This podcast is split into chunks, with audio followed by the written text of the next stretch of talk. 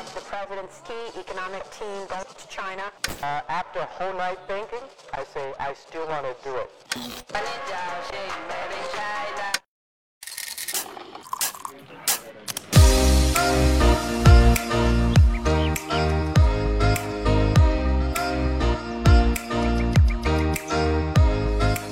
Hey there, this is Rui Ma, your China Tech Analyst. Welcome to TechBuzz China Livecasts by Pandaily.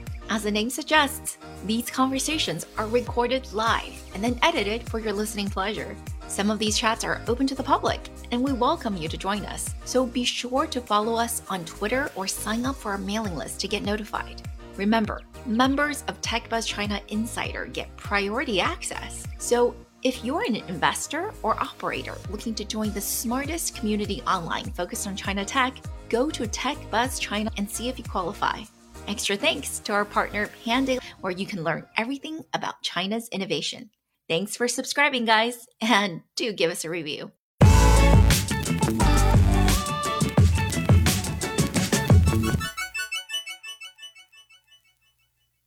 Richard, thanks for being here.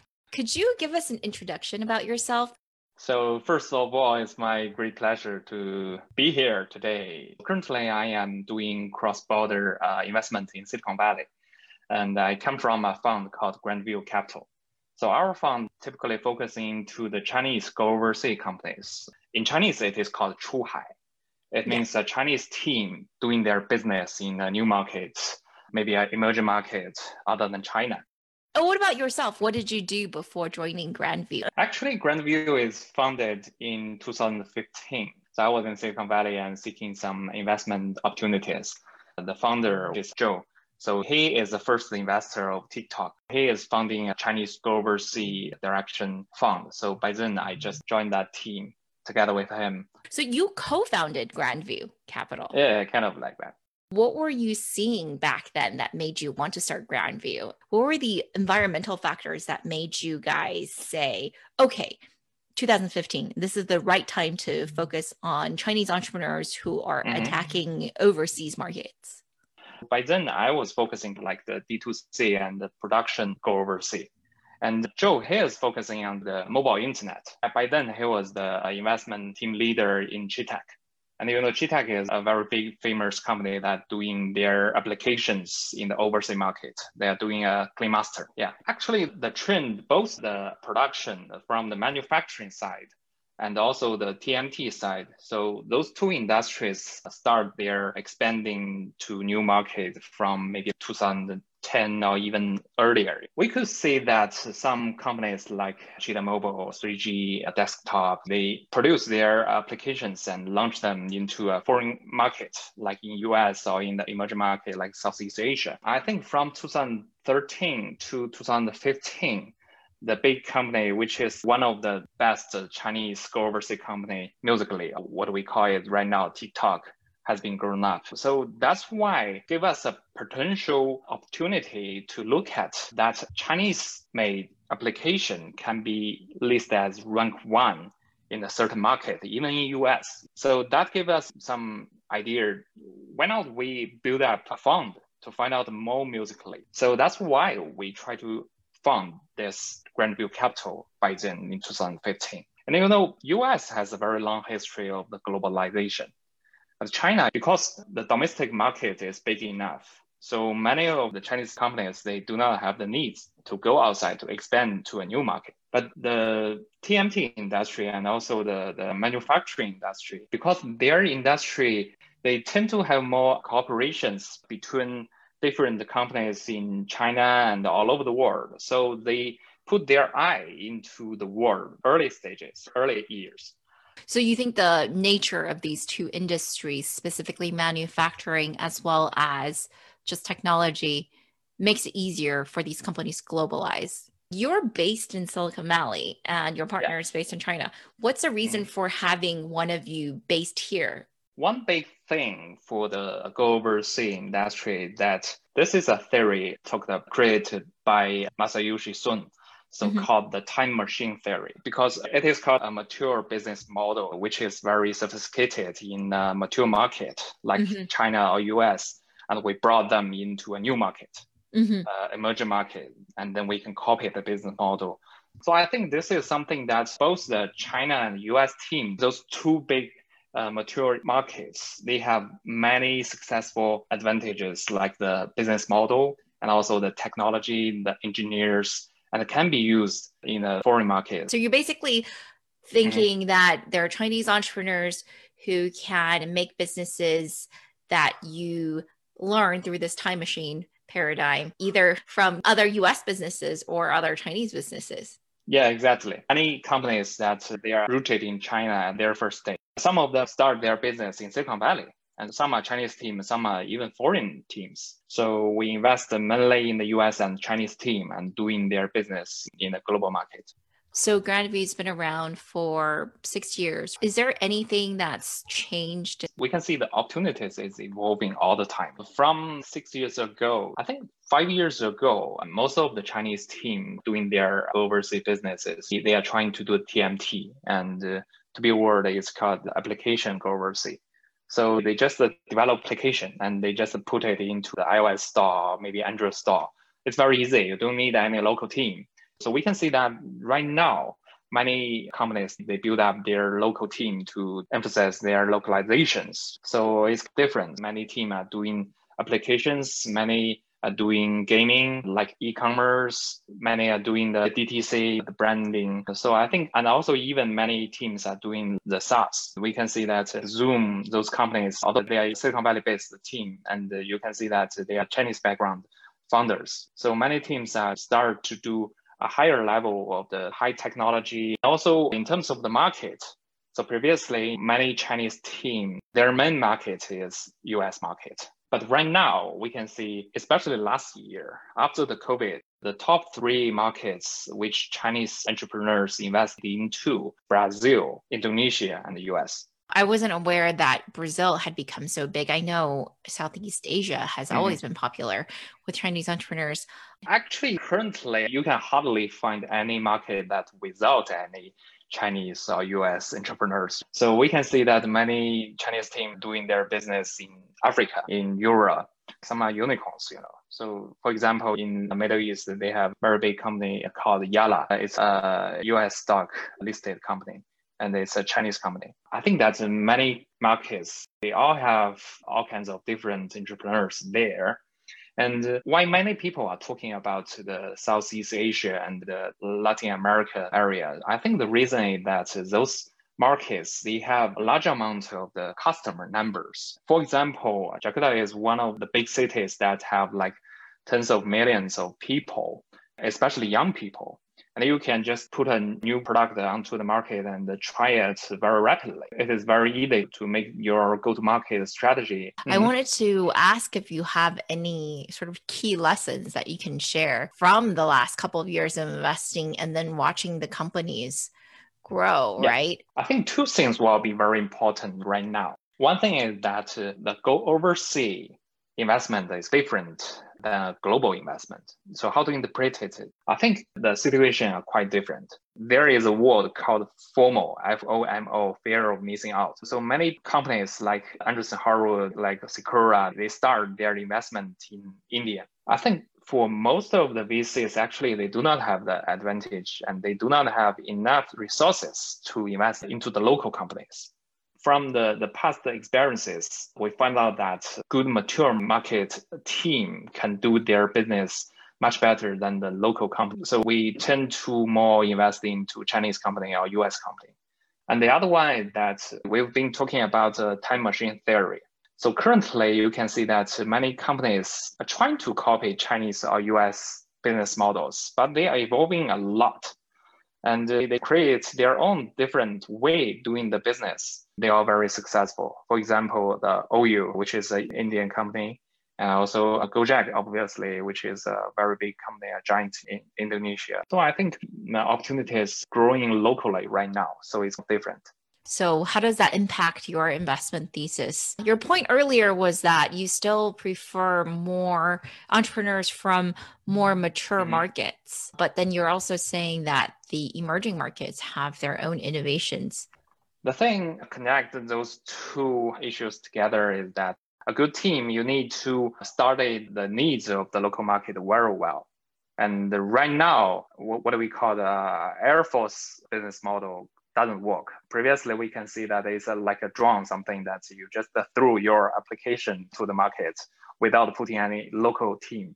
Many of our team, their operation teams locally in the emerging market. So I think this is very important. For example, LimeBike.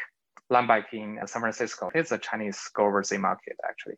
So built by the Chinese founders and also the supply chain are based in China. First beginning, so they try to build the bicycle, obviously. But later on, after the localization, I find out that the bicycle doesn't work. So they evolving into the scooter, right? I think that's some many similar examples can be drawn. I didn't realize you would mm. consider that as a Chinese Chuhai 项目. I, I guess that makes a lot of sense. What are some interesting portfolio companies you have that embody this behavior that you just talked about? Yeah. So as we said, we kind of focusing three different industries currently. One is the mobile internet, TMT. In this part, almost half of the TMT entrepreneurs doing the go overseas business, doing the gaming. So gaming is very big. Here we invest into a company which is very interesting called Haibi, and their product is called Archio. The other one I invested into a company called Shoplaza. So it is very similar to Shopify. The second direction for our fund is obviously the e-commerce and DTC. Shoplaza is serving needs of the emerging e-commerce entrepreneurs to build their online store which is very similar to Shopify. And the third one, we focus on to the Chinese SaaS companies. Uh, we have invested into several SaaS companies in Silicon Valley, actually, based funded by Chinese founders. One good company is called Hydro. They are helping the HRs to use the AI tool to do the more efficient hiring in the future. So I wanted to really dig in specifically on DTC. Mm-hmm. DTC has been on such a tear in China recently in the past, I would yeah, say, especially the last mm-hmm. two years. And I think the most impressive cross border one is Shein. We have everyone talking about it. That's like a huge company, might overtake Zara in terms of gross revenues in the next year or so. What do you think about the industry? And besides like ultra fast fashion, mm-hmm. what are some of the other opportunities that you think are interesting for Chinese entrepreneurs going abroad? Previously, if you're talking about the, the production, the manufacturing industry, China has been the world factory for a while. So from 30 years ago, many Chinese companies around Shanghai, around Guangdong, they are doing the OEM. They produce for the big brands in US or in Europe. They offer the factory, they offer the workloads. And uh, after a couple of years of doing ODM and OEM, they find out that they have the production abilities they want to have their own brands. So I think this trend is growing even gradually. Before I joined the Grandview Capital, I was working in Haohaizi, so a good baby, a Chinese listed company. And this is the route that they walked through in the past 30 years ago, 1990s. So start from OEM and then they start to try to do some their own business, their own brand in US. So previously they had enough funds to do all kinds of production, to do all kinds of the brand development. They are not very good at it. The thing is changing right now. So right now that the whole ecosystem is complete, especially last year because of the COVID-19. Many of the companies and many people are staying at home. So more e-commerce to purchase things online. So I think that's one big reason for Shein to come out to be noticed by most of the people. And also the Chinese supply chain has become a very mature status in the past like five years. Their servability is very simple. They can launch like 3,000 new SKU in one day and they try it very fastly. So if they find out some SKU is a good catch, uh, easy to sell, they will duplicate it immediately. They will produce that SKU immediately. They also have very strong the merchandise and the marketing abilities. If you're talking about the opportunity in D2C, I think at least there are two different kinds right now that we could focusing on. One is that the branding, the new brand itself. So many companies are trying to build new brands, uh, new products. The other trend is that the services that helping the D2C companies to expanding to the new markets. Here you can find the SaaS company, you can find Martech company. When you talk about brands, are there specific sectors that you think are interesting? And also you had said that Shein is very hard to replicate. I think at the early several months, there are many companies that are trying to say that they try to do a, a new Shein. But right now you can see that almost no people will say that they want to copy Shein because all the players in this market start to notice copy Shein is a mission impossible. They just try to be copy Shein in some sector or maybe just a one layer or one stage in the whole supply chain. Currently, actually, most of the Chinese companies are doing, I think they're still doing like the fashion is very big. And also the home decoration is very big. And also electric, especially the small electric players in the kitchen. But you haven't invested in them. I guess it sounds like you are less enthusiastic about the brands and more excited about the services. So then with these services, right now, Shoplaza is servicing Chinese merchants trying to go abroad. Mm-hmm. Do you expect that ultimately they're trying to service much more than Chinese merchants? I agree with that. Actually, the team is try to build up more advantages and uh, try to seek the opportunity to see customers in the emerging market, something like that. So I think this is very possible in future, especially if you could combine the supply chain advantages in China. So I think the ecosystem is getting more and more mature. And definitely Shoplaza is seeking the possibility to do that. But who knows? The Shopify is very powerful. Besides, I guess DTC, we talked about SaaS, right? Are SaaS portfolio companies of yours from day one, are they interested in selling outside of China? So currently, there are two different things in this industry in SaaS direction. If you're talking about the companies that are offering the e-commerce, many of their customers actually are based in China. So they are selling the service to the Chinese customers. But for the other ones, for example, the Hydro payment service or maybe like some uh, CRM service or something, so they tend to have their at least the first batch of the customers they get from US or the mature market because the SaaS uh, business is different from US and China. So in China, we don't call it software as a service. Sometimes talking about joke, we call it service as a service you have to build up a very particular uh, service for each of your customer. It is very hard for a startup to do that. So companies like Zoom or other SaaS companies, uh, the, the environment are more welcome in US. Are you seeing a lot of competition these days? Are there more and more funds who are doing what you're doing? I would assume so, but want to hear Definitely. your opinion. The answer is definitely yes. The thing is that from 2015, there are only three funds in China put their mainly focus on to go overseas market. So I remember very clearly that at the end of the year 2018, we made a, a cocktail party in Shanghai. There are like 70 different funds joined our cocktail party and almost all the Chinese famous fund they start to build a team or maybe a department to focusing on to the Chinese Chuhai. We feel like this is a high speed way. We are driving a taxi or bus something. We get onto this speedway very early and we are moving very slowly. From 2018, we find out there are many competitors that are driving Ferrari onto this high speed,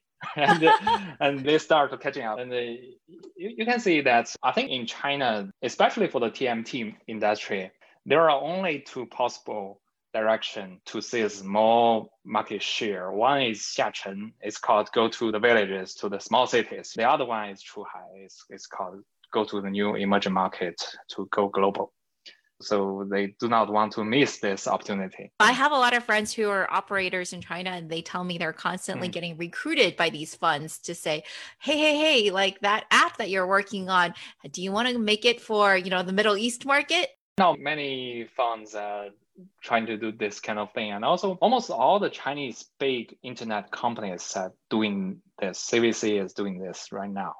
Like Tencent, Alibaba, they start their global investment a while ago, you know so currently you can see uh, ByteDance and also many of the successful global companies, they start to do the investment. I think that actually helps the whole ecosystem become more mature and healthier, you know. So if the whole system is only three or five early stage fund, many of the portfolios do not have the resources to grow big. But right now it's more sophisticated and we have a very comprehensive investment and entrepreneur environment. This is good. This is the thing that we want to have. And also many US companies are offering their resources to the Chinese go overseas companies too, like Google, Facebook. So I think this is good. You mean through their cloud programs or things like that? Yeah, so many many of our friends that they feel like Facebook, Google is not launched in China, but a huge amount of the income of those two companies that comes from China because their advertisement customers are all Chinese overseas companies. So it is obviously that uh, they try to put more resources into the whole Asia market, especially the Chinese market. One thing I want to point out is that previously there is a big trend that uh, Chinese companies are copying from US. Currently, many people or many funds are seeing a trend very important to copy the business model from China. I think in the go overseas market, we can't just rely on Chinese or US business models. We have to have a more localization business models. So I, I don't think that the way of just the copying is is working currently.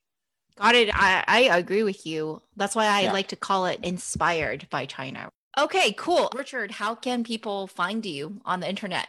Yeah, I have my LinkedIn page that's Richard Xu Grandview Capital. If you're an entrepreneur who is inspired by China and want to do your business globally, maybe you should look up Richard at Grandview.